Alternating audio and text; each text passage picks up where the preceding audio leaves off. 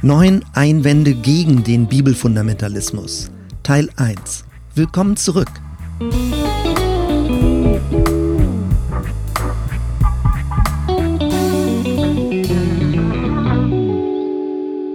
Bevor ich starte, möchte ich zunächst einmal Danke sagen für die Rückmeldungen, die ich inzwischen bekommen habe.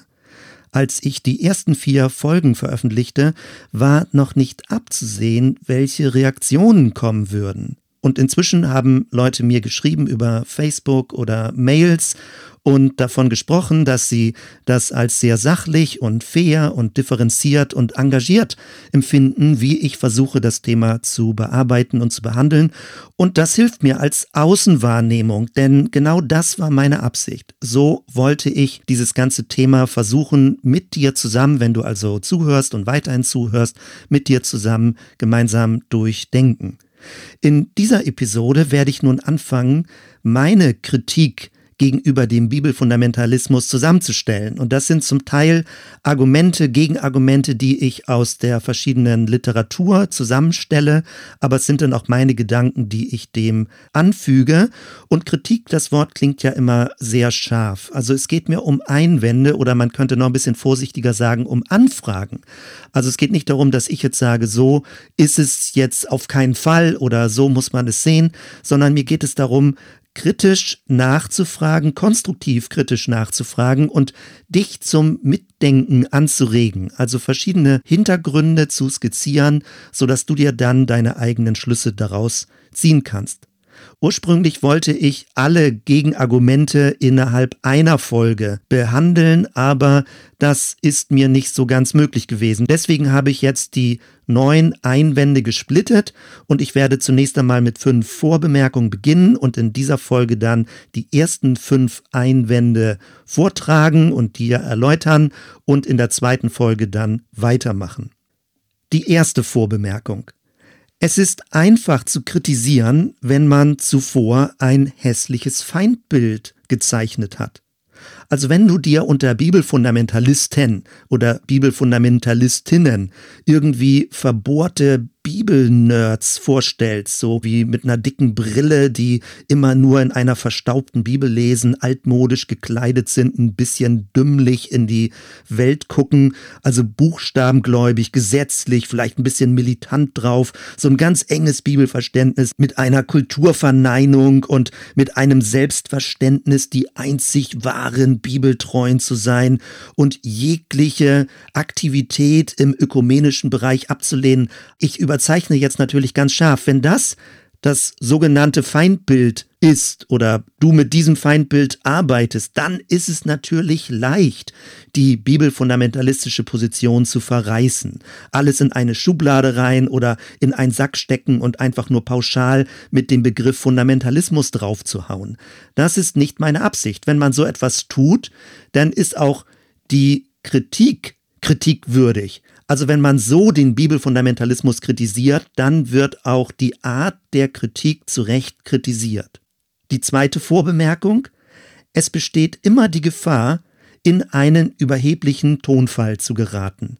Auch das kann ja mir passieren. Ich spreche hier frei ins Mikrofon anhand meiner Notizen und es kann immer sein, dass ein Unterton, ein gewisser Tonfall, ja ein bisschen vielleicht auch im schlimmsten Fall sowas wie so ein abfälliger, zynischer Tonfall reinkommt. Das kann passieren und das kann natürlich auch deswegen passieren, weil ich engagiert bei dem Thema bin und keine total nüchterne Distanz habe. Ich möchte ja konstruktiv diese Position kritisieren, aber ich möchte nicht, dass es in einer böswilligen, abfälligen, negativen Weise geschieht, sondern hoffentlich möglichst sachlich.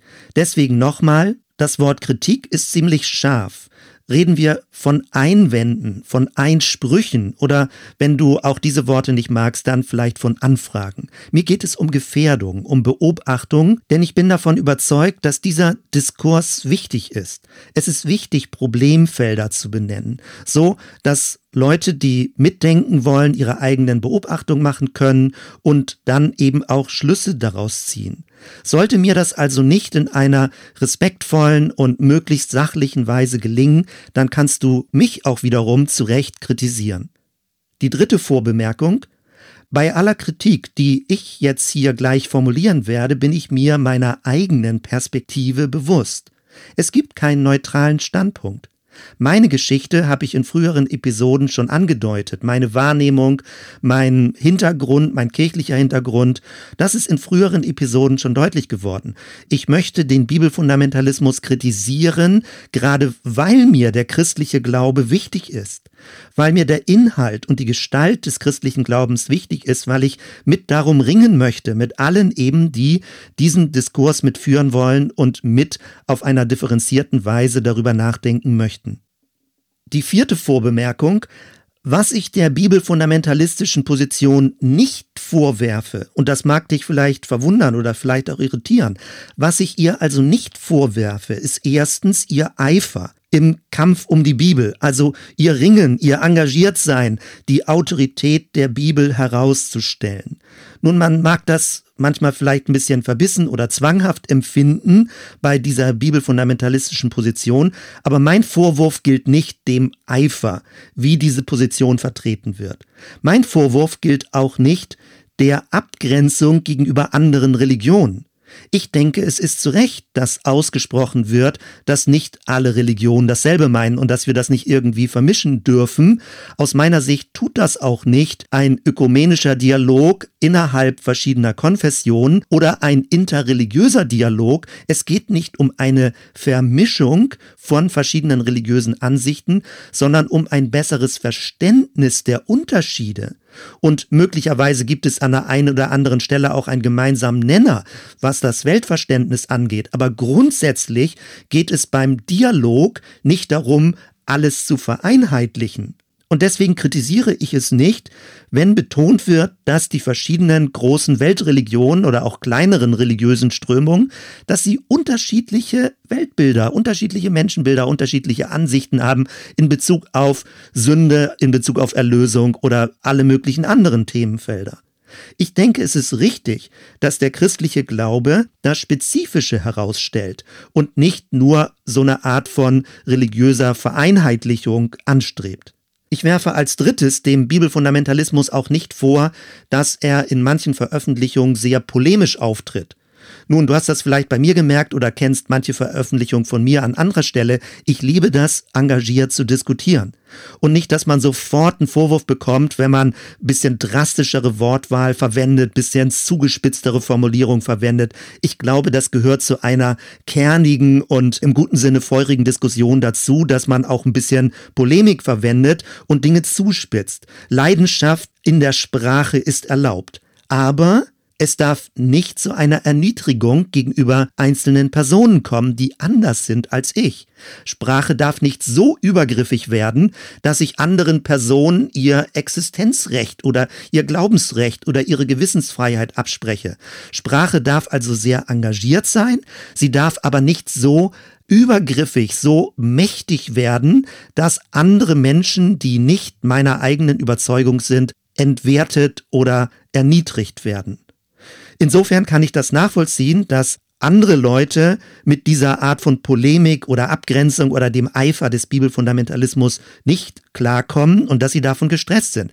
Aber das ist nicht mein Kritikpunkt, um den es mir jetzt in dieser und in der nächsten Episode geht.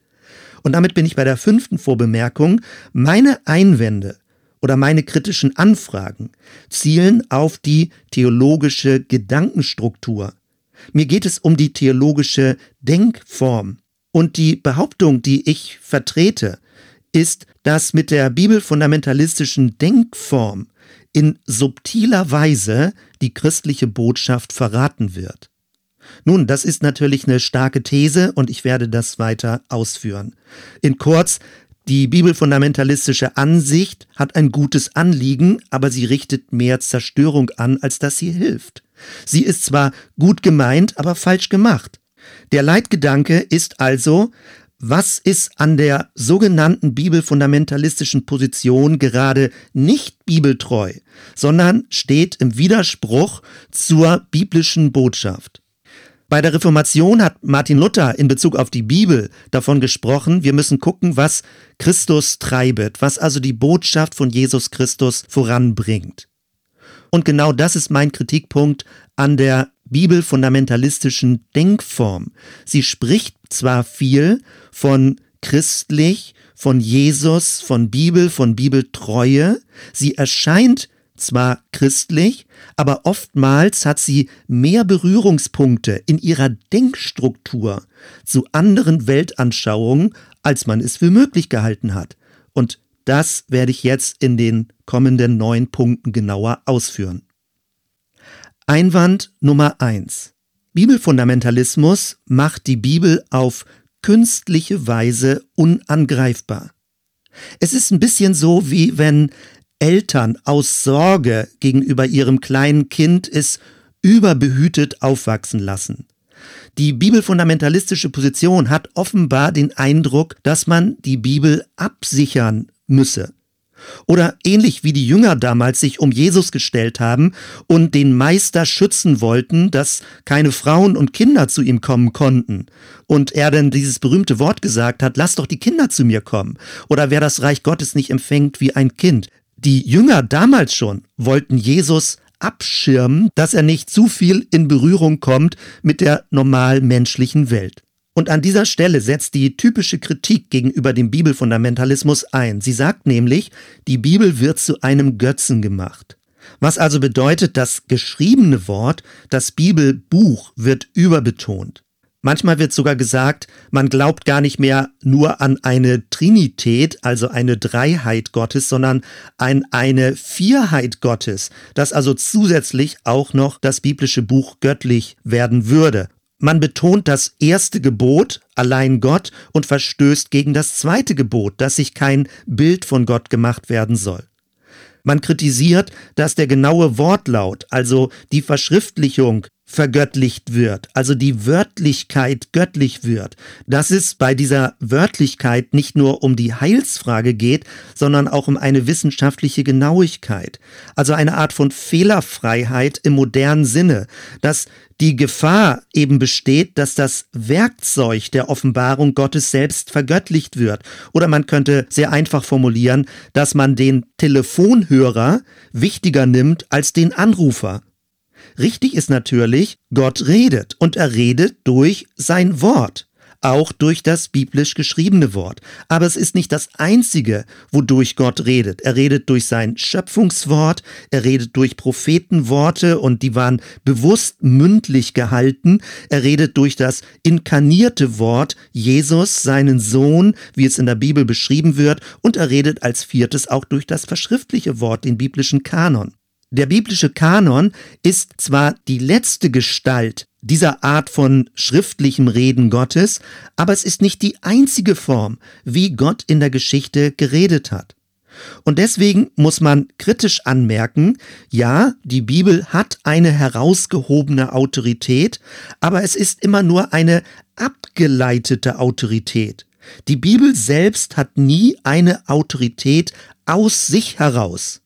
Wenn du also kritische Veröffentlichungen zum Stichwort Bibelfundamentalismus gelesen hast oder irgendwo gehört hast, dann wird in der Regel darauf abgehoben, dass die Bibel zu einem Götzen gemacht wird.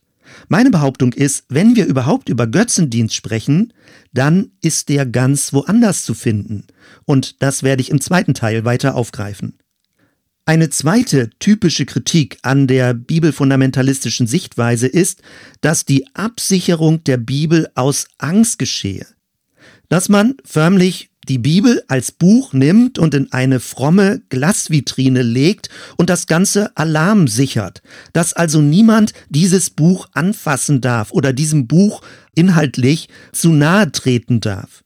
Kritisches Forschen ist dann nicht mehr erlaubt. Die Bibel wird jeglicher Kritik enthoben. Es sind keine Anfragen an die Bibel und an die Aussagen der Bibel an sich erlaubt. Man darf nicht über Widersprüche, mögliche Widersprüche nachdenken, weil kategorisch ausgeschlossen wird, dass es überhaupt Widersprüche geben würde.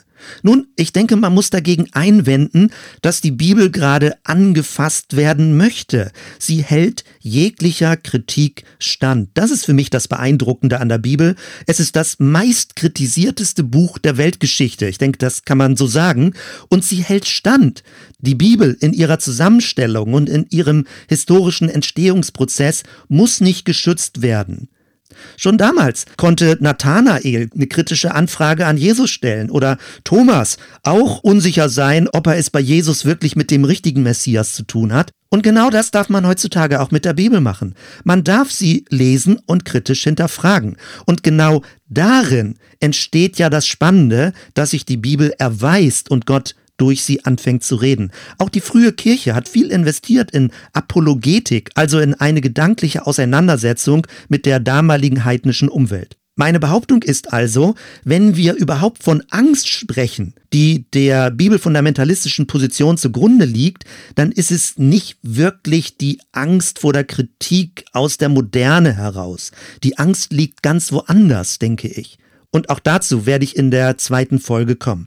Wenn also der Bibelfundamentalismus die Bibel auf eine künstliche Weise unangreifbar macht, sie also absichert, dann ist die logische Konsequenz, dass er sich in einen Zirkelschluss hineinmanövriert. Das Fremdwort dafür ist Tautologie. Etwas beißt sich in den Schwanz und dreht sich um sich selbst. Es wird vorausgesetzt, was bewiesen werden soll. Also wie sieht das konkret aus? Indem man behauptet, die Bibel kommt von Gott, sagt man, deswegen ist sie fehlerfrei. Und als Folge in ihrer Fehlerfreiheit spricht sie von Gott, und weil sie eben fehlerfrei ist, deswegen gibt es auch Gott. Und dieser Gott hat wiederum ein fehlerfreies Wort gegeben, welches von Gott spricht. Du merkst also, die logische Reihenfolge kehrt wieder zum Anfang zurück und dreht sich im Kreis. Das mag ja an sich gar nicht so schlimm sein. Es gibt eine Reihe, eine Fülle von Tautologien, mit denen wir in unserem Denken im Alltag zu tun haben. Das Problem allerdings im Rahmen einer Religion oder jetzt speziell im Rahmen des christlichen Glaubens ist folgendes. Dieselbe Logik lässt sich auch mit einem anderen Inhalt durchexerzieren. Man könnte also sagen, ein Goldfisch in einem Wasserglas ist eine inkarnierte Göttin. Das ist der Ausgangspunkt. Und weil der Goldfisch die Göttin beherbergt, ist er selbst göttlich. Und indem ich jetzt als Beobachter den Goldfisch ansehe und ihn anfange zu verehren, merke ich, dass in diesem Goldfisch die Göttin anwesend ist und damit die Göttin existiert. Und jetzt kommt der Zirkelschluss. Weil die Göttin göttlich ist und alles kann, kann sie sich auch in einem Goldfisch verkörpern. Nun, du kannst den Goldfisch jetzt beliebig austauschen durch alles andere, was dir sinnvoll und wichtig erscheint. Das Fazit also, man kann die Wahrheit der Bibel nicht beweisen, indem man die Bibel vorab vor Kritik absichert.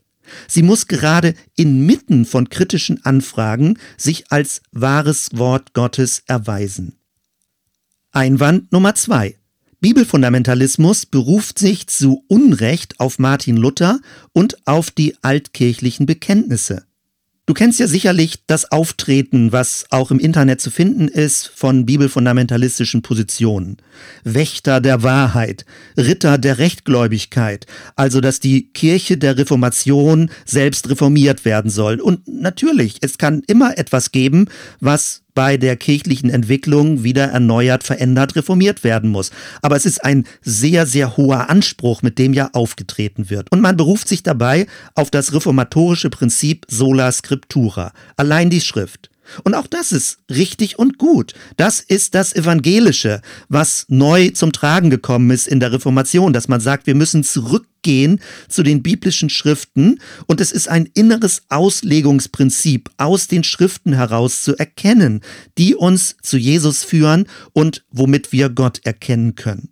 Dieses Prinzip sola scriptura ist gut und richtig, wenn es darum geht, eine absolut gewordene Tradition oder eine absolut gewordene kirchliche Autorität zu korrigieren. Die Bibel ist wichtig, um etwas anderes, das von sich behauptet, absolut zu sein, selbst wiederum zu relativieren und zu korrigieren. Das zum Positiven, wenn es darum geht, die Bibel herauszustellen und wichtig zu machen und sich auf die Tradition, auch auf die reformatorische Tradition zu berufen. Die Beobachtung ist aber folgendes. Als erstes, die sogenannte Inspirationslehre ist modern. Sie ist nicht aus der Reformation. Sie kommt aus dem 17. Jahrhundert und genauer, man findet sie im Rahmen der lutherischen Orthodoxie. Es ging also darum, dass nach der Reformation die lutherische Lehre systematisiert wurde und bestimmte Eckwerte herausgestellt wurden in Abgrenzung zu der immer stärker werdenden säkularen Moderne. Das Problem dabei ist, als man anfing, die lutherische Lehre so zu einem festen System zusammenzufügen, hat man unter anderem darin auch diese sogenannte Inspirationslehre verankert. Wenn man online bei der Deutschen Bibelgesellschaft nachguckt, in dem wissenschaftlichen Bibellexikon, dann wird an dieser Stelle von einem Luther-Fundamentalismus gesprochen. Also das, was Luther noch sehr dynamisch formuliert hat in Bezug auf das Wort Gottes und in Bezug auf die Auslegung des Wortes Gottes, hat sich in einer Weise verfestigt, dass diese Berufung auf Luther in sich wiederum statisch geworden ist. Die zweite Beobachtung, die man machen kann, ist, dass die Bibel in Bekenntnissen als Schrift gar nicht vorkommt. Also frühestens Ansätze im 19. Jahrhundert und dann natürlich Anfang des 20. Jahrhunderts bei den sogenannten Fundamentals. Aber ursprünglich, seit vielen Jahrhunderten, war die Bibel als Buch gar nicht Teil von kirchlichen Bekenntnissen. Warum? Ja, das kann man nur vermuten, weil das gar nicht für nötig befunden würde, weil das Vertrauen in die biblischen Schriften so stark war, dass man sie nicht ausdrücklich zu einem Bekenntnisgegenstand machen musste. Und man musste eben nicht postulieren, dass sie in sich inspiriert, irrtumsfrei, fehlerfrei wäre. Und noch eine dritte Beobachtung.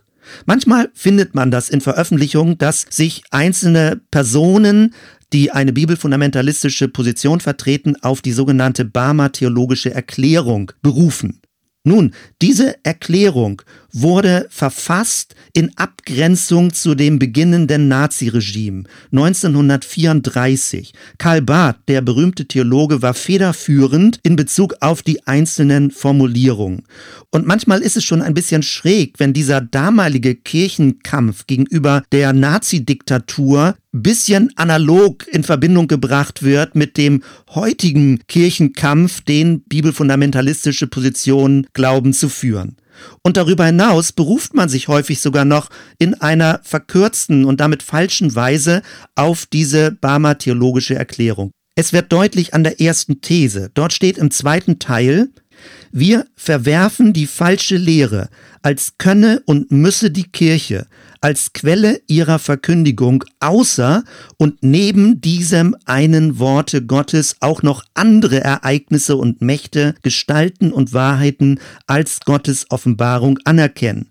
Das war in Abgrenzung gegenüber dem Naziregime formuliert. Wenn man hier drin liest, außer und neben diesem einen Worte Gottes, dann denkt man, damit wäre die Bibel gemeint. Aber direkt vor dieser Aussage steht, Jesus Christus, wie er uns in der heiligen Schrift bezeugt wird, ist das eine Wort Gottes, das wir zu hören, dem wir im Leben und im Sterben zu vertrauen und zu gehorchen haben. Hier ist also ganz klar, das Wort Gottes, von dem hier geredet wird, ist Jesus Christus. Und die Heilige Schrift, die hier erwähnt wird, bezeugt Jesus Christus. Und solange wir das Ganze so verstehen, ist aus meiner Sicht alles in Ordnung. Die Bibel ist in diesem Sinne Wort Gottes, dass sie Jesus Christus bezeugt, dass sie also ein Verweis ist auf Jesus, das inkarnierte, das verkörperte, das sichtbar gewordene Wort Gottes in dieser Welt.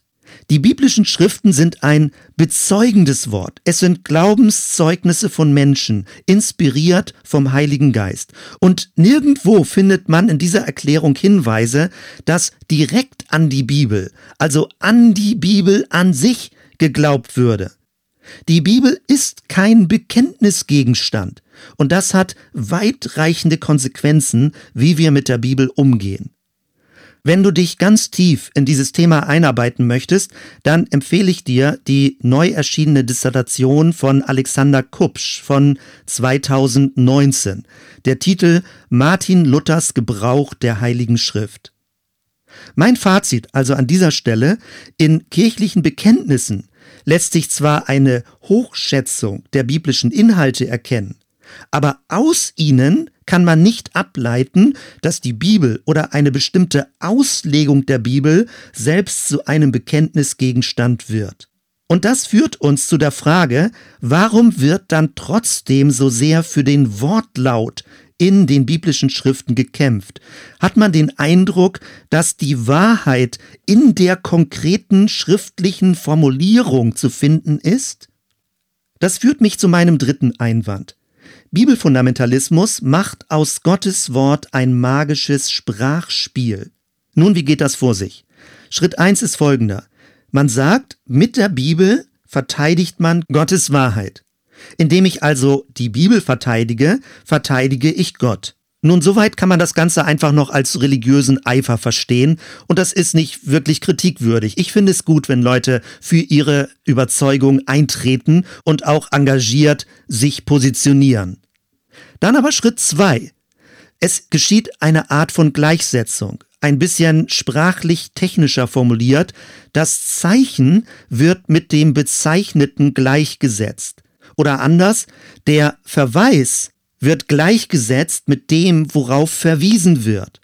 Also die Vermittlungsform, in diesem Fall die Bibel, wird mit Gott identifiziert. Oder wie es Paul Tillich, ein sehr herausragender Theologe im 20. Jahrhundert formuliert hat, das Bedingte wird zum Unbedingten. Schwenken wir kurz in das Feld der Linguistik. Dort gibt es die Unterscheidung zwischen Signifikant und Signifikat. Der Signifikant ist das Bezeichnende und der Signifikat ist das Bezeichnete. Ein Beispiel. Wenn du das Wort Baum nimmst, also im Deutschen vier Buchstaben B, A, U, M, dann verweist dieses Wort auf einen äußerlich sichtbaren Baum, den du umarmen kannst, anfassen kannst, ausgraben kannst, was auch immer du damit machen möchtest. Das Wort ist aber nicht identisch mit dem Ding, mit dem Baum. Das Wort Baum, dieser Begriff, ist der Signifikant und der reale Baum ist das Signifikat. Die Kritik an dem Bibelfundamentalismus ist, dass er den Signifikanten, also die Bibel, in eins setzt mit dem Signifikat, also mit Gott. Christoph Schwöbel, Professor für systematische Theologie, nennt das semiotische Konflation. Nun, das klingt sehr kompliziert und man muss es im Fremdwörterlexikon nachschlagen. Ich formuliere es ein bisschen einfacher. Es ist eine Verklumpung von Sprache und Wirklichkeit. Und damit sind wir bei einem dritten Schritt, nämlich dass durch diese Verklumpung das Wort selbst Macht bekommt. Das Wort, welches das Ding eigentlich nur bezeichnet, bekommt jetzt Macht über das Ding. Und wenn das geschieht, also wenn das Zeichen, der Signifikant, aufgeladen wird, dann sprechen wir von Magie. Es ist ein magisches Sprachverständnis, wenn ich, indem ich etwas sage, Einfluss ausübe auf das Ding, auf das es verweist. Und genau das ist meine Anfrage an den Bibelfundamentalismus. Wird durch dieses Verständnis die verschriftlichte Sprache selbst so aufgeladen, dass sie in sich magisch wird? Wie kann man das erkennen? Es werden dann fromme Beschwörungsformeln, es ist eine Art von Glaubenssprachmagie, die es natürlich nicht nur im Bibelfundamentalismus gibt, sondern auch an anderen Stellen. Aber immer dann, wenn das biblische Wort so aufgeladen wird, dann fängt es an, eine Art magische Ausstrahlung zu bekommen. In der bibelfundamentalistischen Gestalt wird es dann zu religiösen Parolen, einer Art von Selbstvergewisserung, die möglichst häufig und möglichst laut wiederholt werden muss. Glaubensbekenntnisse sind dann so etwas wie eine Art Mantra. Und du denkst vielleicht, das ist was Modernes oder so, was man kritisieren kann, aber das ist schon etwas, was ganz, ganz weit zurückgeht. Man kann bis in die ägyptische Geschichte zurückgehen wo es auch diese Vorstellung gab, dass aus dem Göttlichen heraus ein wirkendes Wort in die Welt hineingeht, ein erschaffendes, ein gestaltendes Wort in die Welt hineingeht. Aber Israel hat sich bewusst dagegen abgegrenzt und hat das Wortverständnis, was wir in der Bibel finden, immer zurückgebunden an Gott. Es ist also nie ein eigenständiges, isoliertes Wortverständnis geworden. Das gesprochene und das geschriebene Wort Gottes ist nie ein Ab abgelöstes Wort gewesen von seinem göttlichen Ursprung. Das Wort ist nicht so selbstwirksam geworden, wie wir es heutzutage in dieser bibelfundamentalistischen Sicht erkennen können. Wenn also diese bibelfundamentalistische Sichtweise, wenn die so stark auf das schriftliche Wort abhebt und es damit so extrem überhöht, dann könnte man fragen, ob es nicht eine ziemlich große Nähe zu dieser altägyptischen Religion der Pharaonen gibt. Man wird bei diesen ganzen Überlegungen irgendwie daran erinnert, dass Gott behandelt wird wie ein Flaschengeist, der sich in einem Buch fixiert hätte. Und indem ich jetzt das Buch zitiere, wird Gott wirksam. Das Göttliche ist dann gewissermaßen in ein Ding gebannt. Und damit verbindet sich ein weiterer Aspekt und eine weitere Rückfrage, nämlich lässt sich Wirklichkeit sprachlich eindeutig abbilden? Das ist eine absolut zentrale Frage, was unser Weltbild und unser Weltverständnis angeht. Wenn du schon mal irgendwo in Kunstgalerien gewesen bist, dann kennst du möglicherweise Bilder aus dem 16., 17., 18. Jahrhundert, wo versucht wurde, die Landschaft ganz genau abzubilden. Und insbesondere bei Bäumen kann man das sehen, wo wirklich filigran die einzelnen Blätter gezeichnet wurden von Bäumen, die dann auf großen Panoramabildern zu sehen sind. Und das passt natürlich zu dem damaligen Weltbild, zum physikalischen Weltbild, zum mechanistischen Weltbild, wo man versuchte, alles ganz genau, so wie es ist, abzubilden, dass die Wirklichkeit förmlich auf die Leinwand gebannt wird. Das ist ja auch die Zeit, wo dann letztendlich diese ganze Inspirationslehre und das Denken entstanden ist. Und dann im 19. Jahrhundert kam zum Beispiel der Impressionismus. Viele kennen diese wunderschönen schönen Bilder von Claude Monet, wo es darum geht, dass das Flimmern einer Landschaft, wie es sich im Auge, in der Wahrnehmung abbildet, auf der Leinwand dargestellt wird oder dann auch noch später der Expressionismus, dass es darum geht, die innere Welt des Erlebens und des Fühlens auf die Leinwand zu bekommen. Also all das entspricht auch unserer Wirklichkeit. Die Wirklichkeit ist eben nicht technisch, mechanisch. Sie ist nicht nur fixiert auf die einzelnen Details, als würde nun Gottes Gegenwart in jedem einzelnen Buchstaben, also in diesem gedruckten Buchstaben zu finden sein. Manche berufen sich dann ja darauf, dass Jesus sagt, kein Jota wird verloren gehen von dem gesprochenen Wort Gottes. Und ich bin davon überzeugt, das stimmt. Aber man muss es aus der hebräischen Denkweise her deuten, dass wirklich das Reden Gottes alles vollständig gültig ist. Das meint aber nicht in dieser modernen Form eine Buchstabentreue. Und deswegen muss man für sich ein bisschen entscheiden, wie soll dein Wirklichkeitsbild aussehen? Hast du die Vorstellung, dass Sprache so etwas wie ein Computercode ist oder ist Sprache eher poetisch? Ist die Bibel eher ein Regelbuch oder ist sie eher sowas wie eine kunstvolle Liebesgeschichte? Nun, beides muss ich nicht vollständig ausschließen, aber die Frage ist, worauf liegt der Schwerpunkt? Wenn ich also in diesem dritten Einwand kritisiere, dass die Bibel zu einem magischen Sprachspiel wird, dann kritisiere ich damit, dass der Bibelfundamentalismus alles Geheimnisvolle praktisch ausradiert. Er sagt zwar, Gott ist unbegreifbar, faktisch macht er aber in dieser Wörtlichkeit der Bibelauslegung Gott handhabbar, sprachlich handhabbar. Es geht ja um eine eindeutige Sprache, dass keine Deutung offenbar angeblich mehr nötig sei. Wenn man es also ganz spezifisch formulieren möchte, dann geht es weniger um einen Bibelfundamentalismus, sondern es geht um einen biblischen Literalismus, wo es also um eine Buchstabengläubigkeit geht. Sprachsymbole werden zur Wirklichkeit selbst. Und wieder fragt man, wie ist das möglich? Und meine Antwort lautet, es hängt mit diesem dinghaften Wahrheitsverständnis zusammen. Und damit sind wir bei Einwand Nummer 4. Bibelfundamentalismus steht mit seinem dinghaften Wahrheitsverständnis im Kontrast zum hebräischen Denken. Nun, in der letzten Episode hatte ich sehr ausführlich und verwinkelt beschrieben, wie es einen Unterschied zwischen einem räumlichen und einem zeitlichen Wahrheitsverständnis gibt. Ich hoffe, das waren für dich hilfreiche Ausführungen, um ein ganz großes Bild, eine Rahmenstruktur oder so etwas wie Muster erkennen zu können, wodurch man die unterschiedlichen Erscheinungsweisen genauer zuordnen kann. Meine Behauptung ist in diesem Zusammenhang, Bibelfundamentalismus legt nicht nur den Schwerpunkt auf ein räumliches Wahrheitsverständnis, sondern er behauptet, dass das räumliche Wahrheitsverständnis das einzig Richtige ist.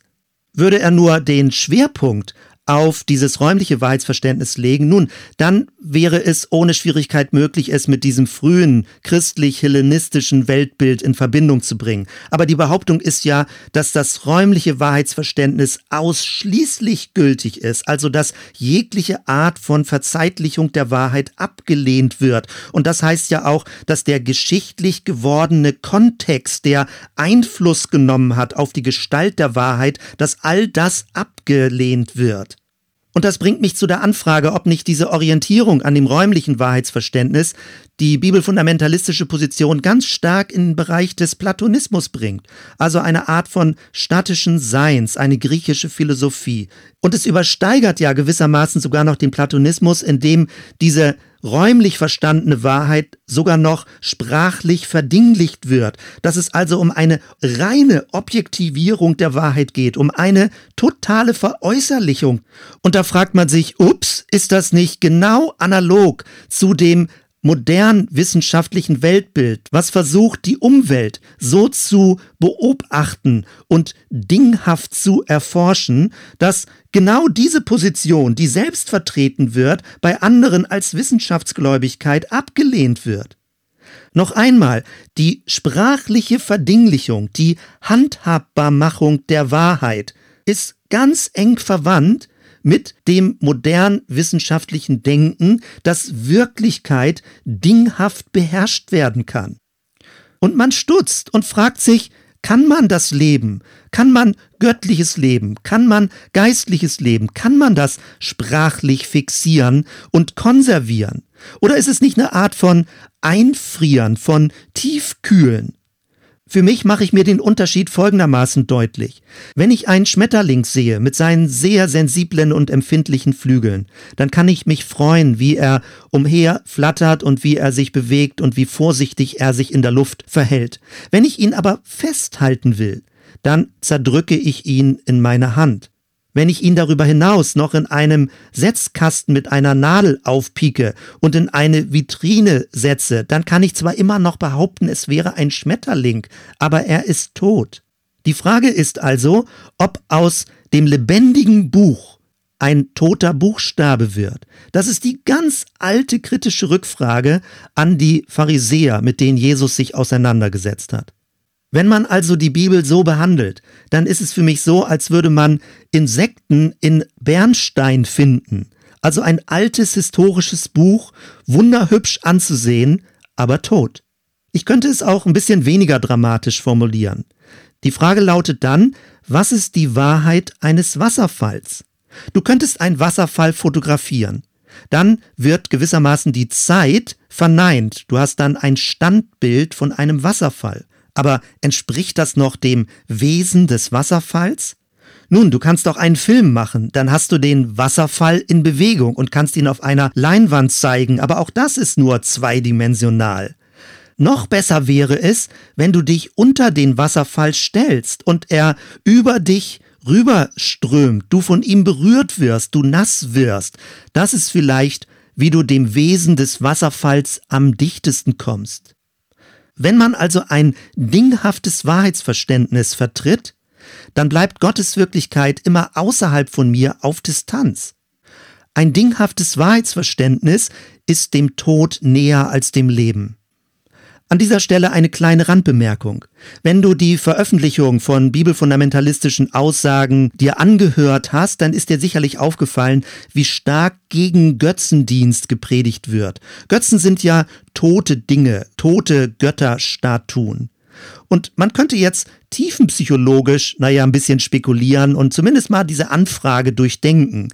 Wenn man also so stark nach außen gegen tote Dinge kämpft und argumentiert, könnte das sein, dass man sich unbewusst mit seinem eigenen Schatten auseinandersetzt. Also dass man nach außen hin zwar tote Götzen bekämpft, sich aber dabei darüber hinwegtäuscht, dass man ganz tief in seinem Innern an eine tote Wahrheit glaubt. Keine Ahnung, ob das stimmt, aber man kann ja mal drüber nachdenken. Und damit komme ich zum Einwand Nummer 5. Bibelfundamentalismus fällt mit seinem Verständnis von einer feststehenden Geschichte zurück in ein mythologisches Weltbild. Natürlich, man redet von Geschichte, man redet von Heilsgeschichte. Man weiß auch, dass die Dinge im Alten Testament früher passiert sind als die Dinge im Neuen Testament. Aber vielleicht kennst du bei Endzeitdarstellungen, die bibelfundamentalistisch vertreten werden, dass du die Endzeit gewissermaßen wie ein Wandplakat dir in dein Arbeitszimmer hängen kannst, dass also grafisch genau dargestellt wird, wann was passiert, wie die Welt untergeht oder zu Fall kommt, wie Jesus dann wiederkommt, in welchen Teilen die Trübsal kommt und die Zornesschalen und du hast eben alles minutiös dargestellt. Und genau das ist die Sichtbarmachung einer statisch verräumlichten Wahrheitssicht. Du kannst die Wahrheit gewissermaßen als zeitliche Abfolge fotografieren. Du selbst wirst zu einem Beobachter der Geschichte und bekommst den Überblick und weißt ganz genau, wo die göttliche Uhr der Endzeit gerade steht. Mir kommt es manchmal so vor, als würde man eine große Modelleisenbahn vor sich haben und würde sich genau angucken, wo jetzt die einzelnen Figuren stehen und wann welche Weichen wie gestellt werden. Man hat so etwas wie eine Überblicksstruktur und fühlt sich ganz nah. Man ist aber nicht wirklich im Geschehen, sondern man guckt von außen zu. Woran lässt sich ein solches Geschichtsbild erkennen? Zum einen zum Beispiel daran, dass die Bibeltexte gewissermaßen eingeebnet sind. Man redet dann von einem Endzustand der Bibel und alle Schriften sind gleich wertvoll. Nun, ich bin auch davon überzeugt, dass Gott durch alle Schriften in der Bibel reden kann, aber ich würde sie nicht alle gleich wichtig nehmen sondern ich würde die Bibel versuchen von Jesus her auszulegen und von dem, wie er in den Evangelien dargestellt wird. Wenn man aber die biblischen Schriften alle gleichwertig und gleichgewichtig nebeneinander stellt, dann ist das gewissermaßen so, als würde man mit einer Planierraupe über diese historische Unterschiedlichkeit fahren. Du kannst das zum Beispiel sehen bei dieser Diskussion um Homosexualität, wenn die Bibelstellen aus dritten Mose ähnlich behandelt werden wie aus Römer 1 oder denn auch später aus Timotheus zum Beispiel. Es ist ein ahistorisches Wirklichkeitsverständnis, ein unhistorisches. Die Texte aus dem Alten Testament bekommen manchmal so hohes Gewicht, als würden sie im Neuen Testament stehen, und man berücksichtigt nicht mehr diese geschichtliche Entwicklung, die dahinter steht. Zum Beispiel, wenn ein Rückgriff auf das Königtum Davids gemacht wird und man daraus in den letzten Jahrhunderten auch die Regierungsform der Monarchie abgeleitet hat. Wenn man also die biblischen Schriften alle gleichwertig nebeneinander stellt, dann ist es kein Relief mehr, es ist keine Landschaft, sondern es ist nur noch platte Oberfläche, es ist keine Tiefe mehr da. Frühere Bibelausleger wussten von einem mehrfachen Schriftsinn, sie wussten, dass die Bibel verschiedene Bedeutungsebenen hat. Das ist an vielen Stellen in heutiger Zeit verloren gegangen. Es geht nämlich nicht nur um den absolut eindeutig direkten Wortlaut. Man könnte es vergleichen mit einem 3D-Bild. Wenn man zu verkrampft auf die Oberfläche eines 3D-Bildes guckt, dann sieht man manchmal nur verwirrende, flimmernde Muster. Bibelstellen gegeneinander, Aussage gegen Aussage. Jeder sucht sich seine Bibelstellen, die er gerade für wichtig findet. Wenn man aber den Blick entkrampft und mehr in die Tiefe eines 3D-Bildes guckt, dann entsteht plötzlich ein enorm spannendes, mehrdimensionales Panorama. Ganz ähnlich ist das, wenn wir in die Bibel reingucken. Wenn man nur die Oberfläche sieht, dann ist es das reine Schriftbild, die einzelnen Wörter, die einzelnen Formulierungen. Die Bibel ist aber nicht nur ein Bild, ein flaches Bild vom Göttlichen, sondern die Bibel ist ein Fenster hinein in die göttliche Welt. Es geht also darum, mit der Bibel durch die Bibel hindurchzusehen, um Jesus zu finden und damit Zugang zum dreieinigen Gott und zu dieser ganzen tiefen Dimension unserer Welt zu bekommen. Die Frage war ja, woran erkennt man ein statisches Geschichtsbild? Man erkennt es auch daran, dass die Bibel nicht als gewachsenes Buch verstanden wird. Und das bringt die bibelfundamentalistische Position in die unmittelbare Nähe des Islam. Natürlich würden Leute das sofort bestreiten und sagen, auf keinen Fall. Die bibelfundamentalistische Sicht, da geht es doch um die Bibel und es geht um Jesus und es geht um Gott. Das hat doch mit dem Islam nichts zu tun. Man will sich ja gerade abgrenzen gegenüber allem, was irgendwie islamisch erscheint. In diesem Zusammenhang ist es sehr spannend, das unglaublich für mich bedeutsame Buch von Franz Rosenzweig zu lesen, Der Stern der Erlösung. Da beschreibt er nämlich genau den Unterschied zwischen dem jüdischen und dem islamischen Schöpfungs- und Geschichtsverständnis. Das Judentum hat ja das Verständnis, dass Gott nach wie vor in seiner Schöpfung wirkt und dass die Schöpfung sich nach vorne entwickelt und dass wir Teilhaber als Menschen, Teilhaber dieses Schöpfungsprozesses nach vorne sind in Richtung einer vollendeten Welt. Ganz anders beim Islam. Dort geht es eher um eine Rückwärtsorientierung zum Paradies. Natürlich sagt man, das Paradies ist vorne, aber es ist eben der Idealzustand, den man in der Vergangenheit, im Ursprung sucht. Von dort her ist es eine Kreisbewegung, eine geschichtliche Kreisbewegung. Dass alles, was wir jetzt in der Zeit erleben, ein Abfallen vom Ursprung ist und dass Gott am Ende der Zeit eine Wiederherstellung der ursprünglich heilen Zustände hervorbringt. Noch einmal, dieses Weltbild ist eher eine Kreisbewegung.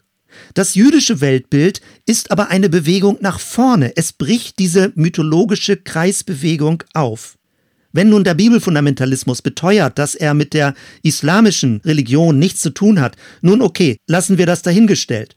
Dann ist aber, wenn nicht in Verbindung mit dem Islam, er ganz eng am mythologischen Heidentum dran, nämlich an diesem zyklischen Weltbild, an diesem Weltbild, was den Idealzustand zurück zum Ursprung sieht, was eine geschichtliche Rückwärtsorientierung hat. Das nach vorne ist dann immer eine Wiederherstellung des Alten.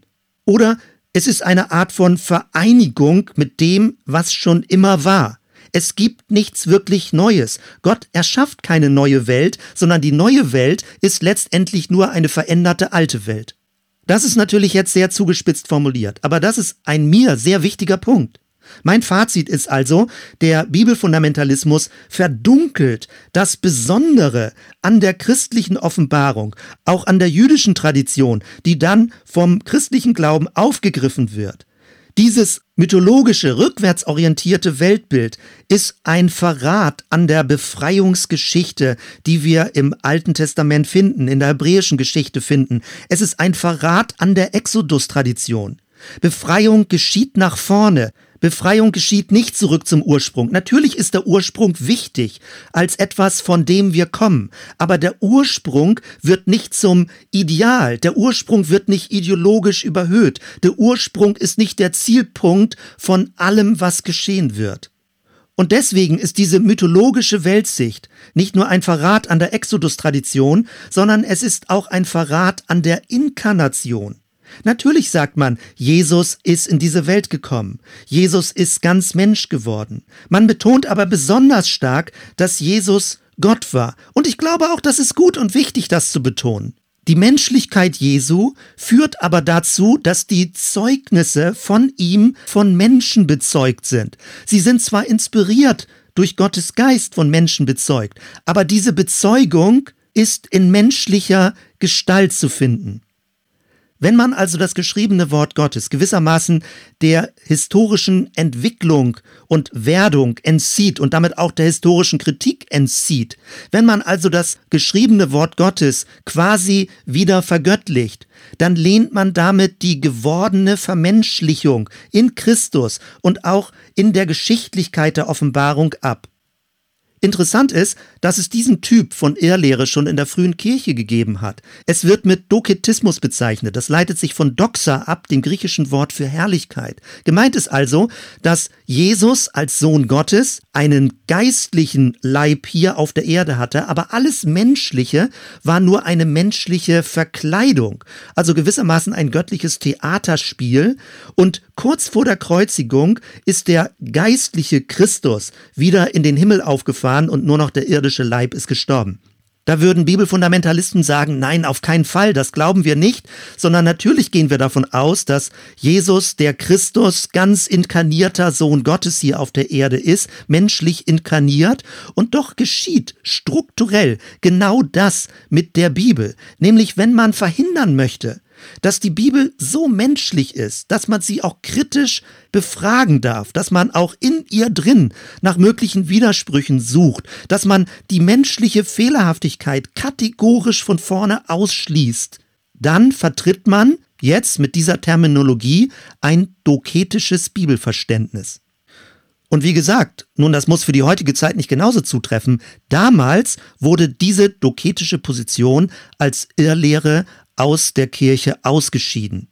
Wenn man also ein solches Bibel- und ein solches Geschichtsbewusstsein hat, dann folgt daraus, dass man jegliche Art von kulturellem Gespräch, von kultureller Übertragung für unnötig hält.